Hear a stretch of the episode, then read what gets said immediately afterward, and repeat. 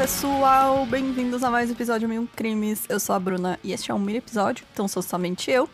E eu tenho só um recadinho rápido que algumas pessoas estavam perguntando, gente. A Fabi continua no podcast, tá? Ela não saiu. Mas é que ela realmente tá com muito trabalho. Até acontecer a Comic Con aí, ela não vai conseguir fazer episódio novo. Então, assim que passar, ela tiver com mais tempo, ela volta aí para contar os medinhos de vocês. Tá bom? Muito obrigada pela preocupação, todo mundo tá tudo bem. Não precisa ficar é, preocupados, tá? Tá tudo certinho. E é isso então. Bora pro episódio de hoje.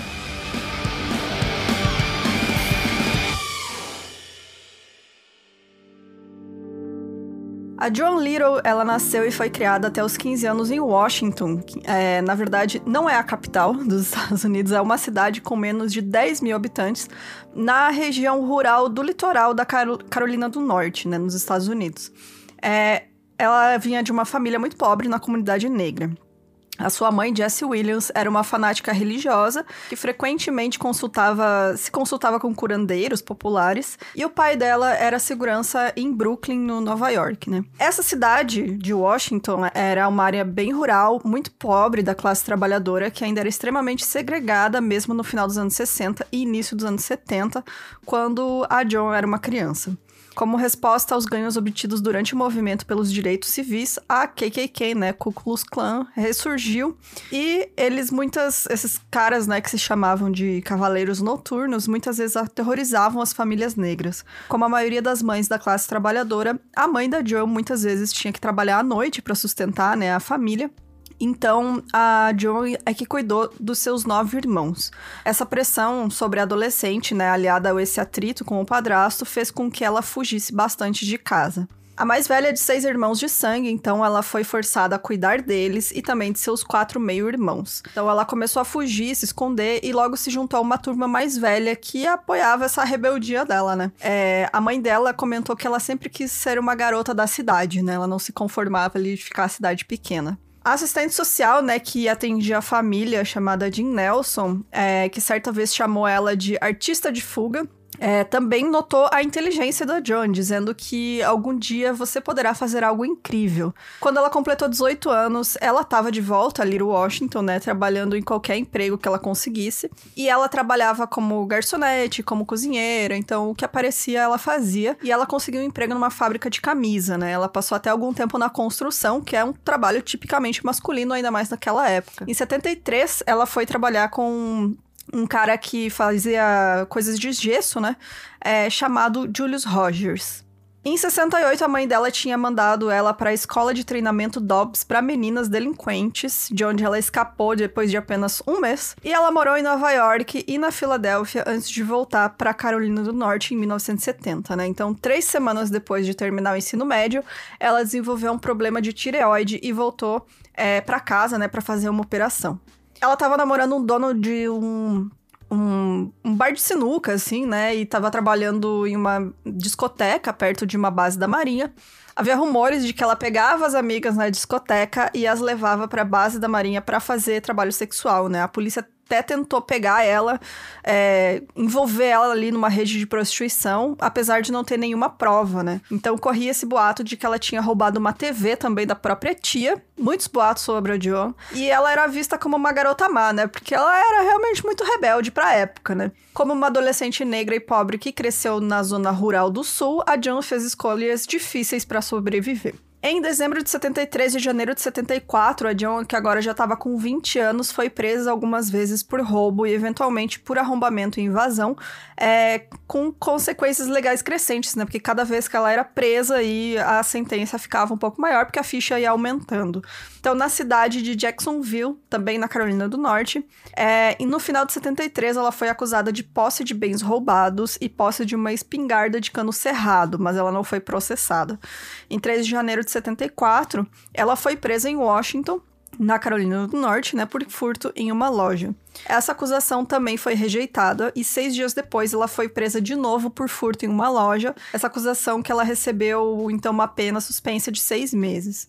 Seis dias depois de ser libertada, ela foi novamente presa e acusada de três acusações distintas de arrombamento, invasão e furto. O seu julgamento foi marcado para 3 de junho e ela deixou a cidade nesse tempo, né? O irmão dela, o Jerome Little, ele atuou como parceiro da John em certas invasões e em outra série de crimes, né, que levaram ela à prisão em 74. E no julgamento, seu irmão mais novo se voltou contra ela em troca de uma pena reduzida. A John acabou sendo deixada à própria sorte, né, e foi punida severamente aí por esses crimes. Ela ganhou então, foi condenada de 7 a 10 anos de prisão.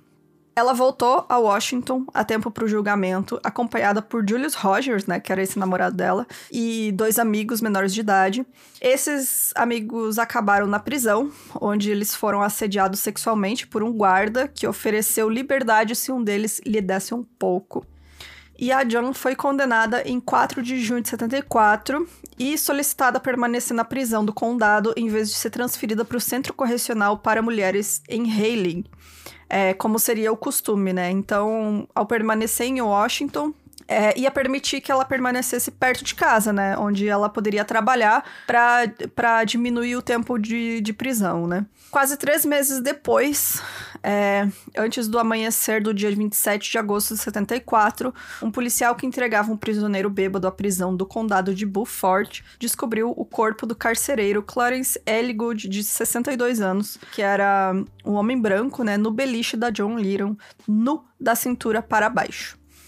O Clarence sofreu facadas na têmpora e na área do coração causadas por um picador de gelo e foi descoberto sêmen em sua perna. A John se entregou às autoridades da Carolina do Norte mais de umas semanas depois e disse que tinha matado ele enquanto se defendia de uma agressão sexual. Esse cara, o Clarice Elgood, ele tinha o histórico de forçar presidiárias a participar de favores sexuais, ou seja, né, abuso, estupro, como pagamento por presentes que ele dava. Outros presos já tinham afirmado que ele dava presente em forma de salgadinhos e revista, e aí por isso ele esperava receber favores sexuais. Então, é, a história da John realmente faz muito sentido. Então, a John, né, que estava aí com muito jovem ainda, com 22 anos, estava é, presa há dois meses, enquanto aguardava a data do julgamento por invasão de domicílio.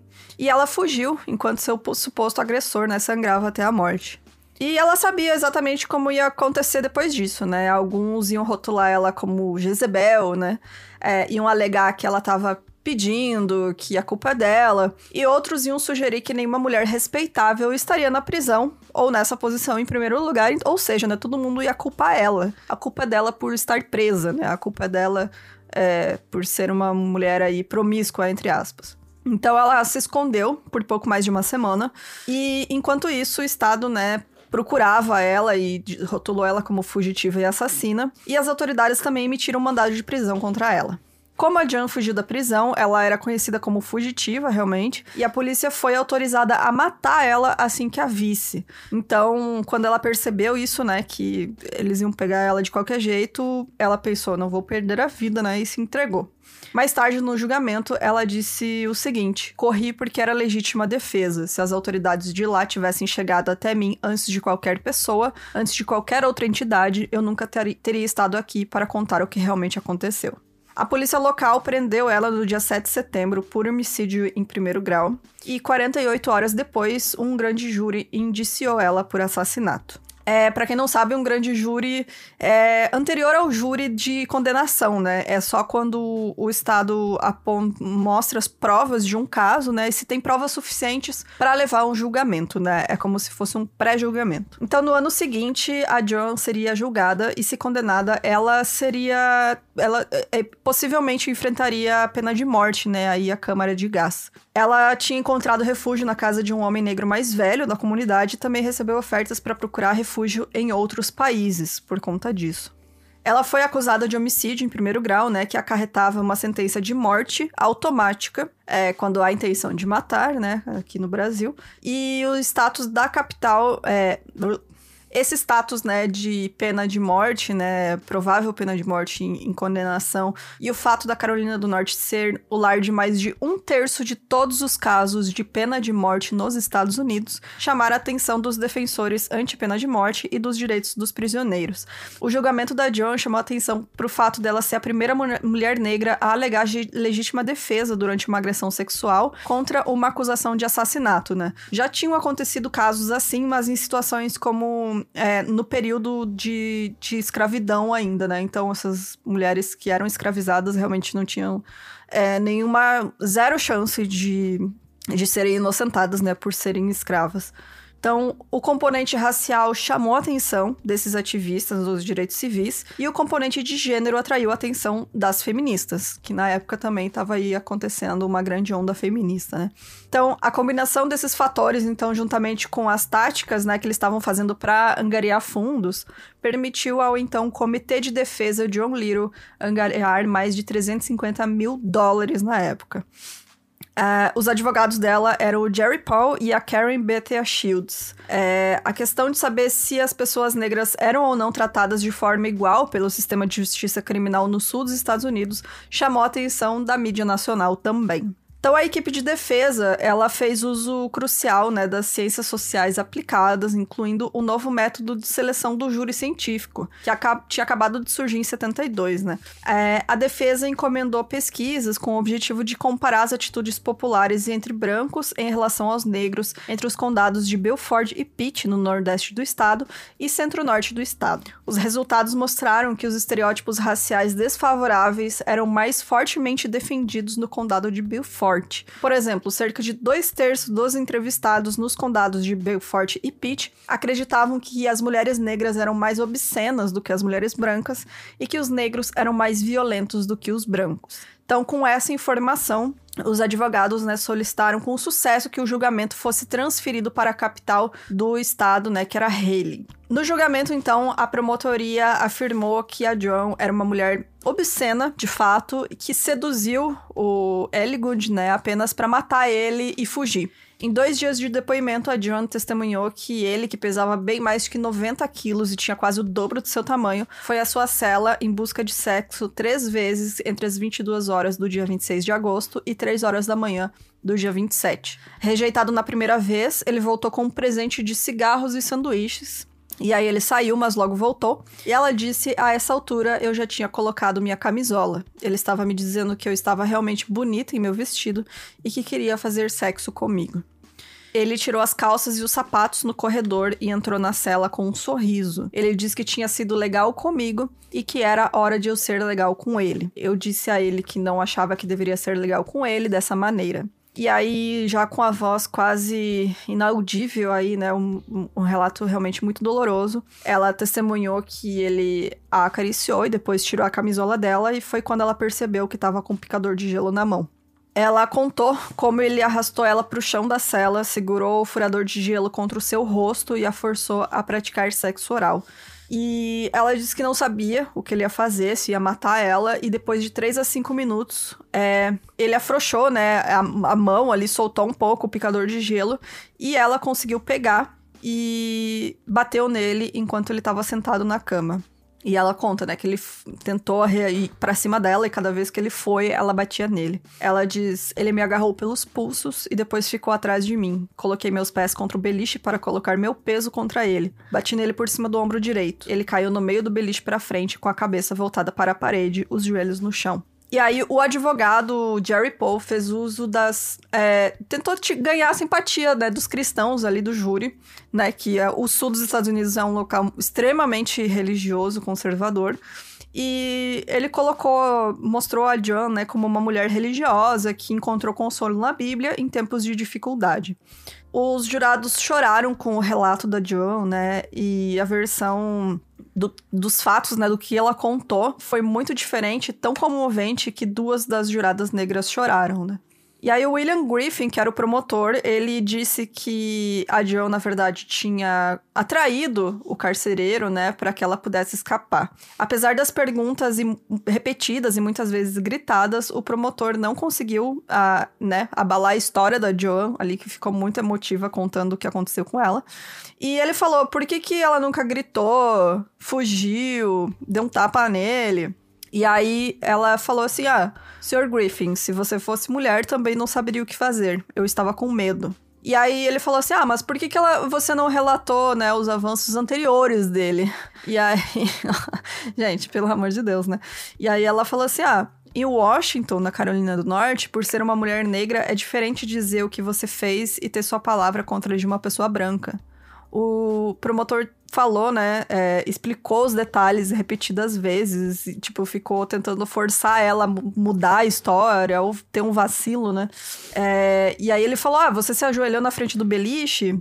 E quando ela não respondeu, ele começou a gritar, pergunta mais três vezes, até que ela disse baixinho: Ah, ele me forçou a me abaixar. E quando a autópsia chegou, né, concluiu-se que a explicação da John sobre o incidente, o relato dela era verdadeiro. A autópsia concluiu que as 11 facadas, né, na verdade perfurações ali com o picador de gelo, foram em legítima defesa dela contra ele. E apenas uma dessas facadas foi fatal, enquanto as outras 10 foram sinais claros de autodefesa contra um agressor. Após o depoimento dela, muitos espectadores estavam esperando por um veredito rápido, né, e na verdade, três minutos depois do do júri ter deixado a sala do tribunal para deliberar, o juiz Hamilton Hobgood já estava fazendo um discurso de agradecimento aos advogados e repórteres quando foi interrompido por uma batida à porta. Em vez de um veredito, foi um jurado com uma pergunta é, falando assim: ah, onde está o açúcar para o café? E no fim, os seis jurados brancos e seis jurados negros levaram apenas uma hora e 25 minutos para deliberar e chegar à decisão que todo mundo estava esperando, que era de inocente. As campanhas de Free John, né, que é Liberty John, foram bem sucedidas, o suficiente para que o advogado dela conseguisse reduzir a acusação de homicídio de primeiro grau para segundo grau, e o juiz observou que a promotoria não tinha provas confiáveis, eles tinham apenas hipóteses, né, enquanto todas as provas físicas ali mostravam que a história história da Joan realmente era verdade. Ela foi levada de volta à prisão para cumprir o restante da pena por arrombamento e invasão que ela estava cumprindo, né, antes de ser atacada.